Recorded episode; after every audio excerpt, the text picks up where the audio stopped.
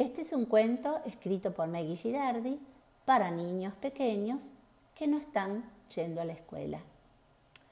Había una vez un ternero de color naranja. Cuando el ternerito nació, su mamá lo bautizó Brillo por cómo bailaban los rayos de sol sobre su pelo. Brillo jugaba muy contento con todos los demás terneros del rodeo. Él veía que a veces algunos se lo quedaban mirando extrañados, pero no sabía por qué, hasta que un día, mientras tomaba agua de lluvia en un charco, vio su imagen reflejada y se asustó comenzó a moverse de un lado a otro para estar seguro de que ese que se veía en el espejo de agua era él y no otro. Finalmente se convenció. Miró a su alrededor. Todos los demás terneros eran marrones, o negros, o blancos y negros, pero ninguno era naranja como él. Entonces se puso triste, muy triste, tan triste que se le cayeron algunas lágrimas.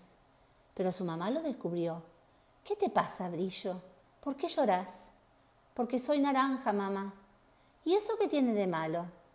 Es que soy distinto a todos los demás.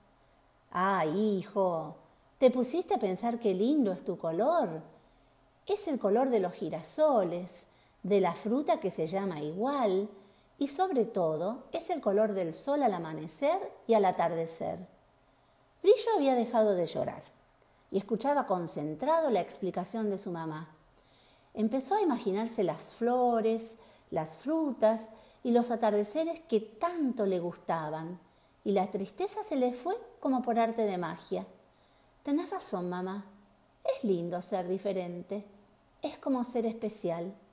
Me encanta. Y sin más problemas, Brillo levantó su cabeza y salió brincando a buscar a sus amigos que lo estaban esperando para jugar. Y colorín colorado, este cuento se ha terminado.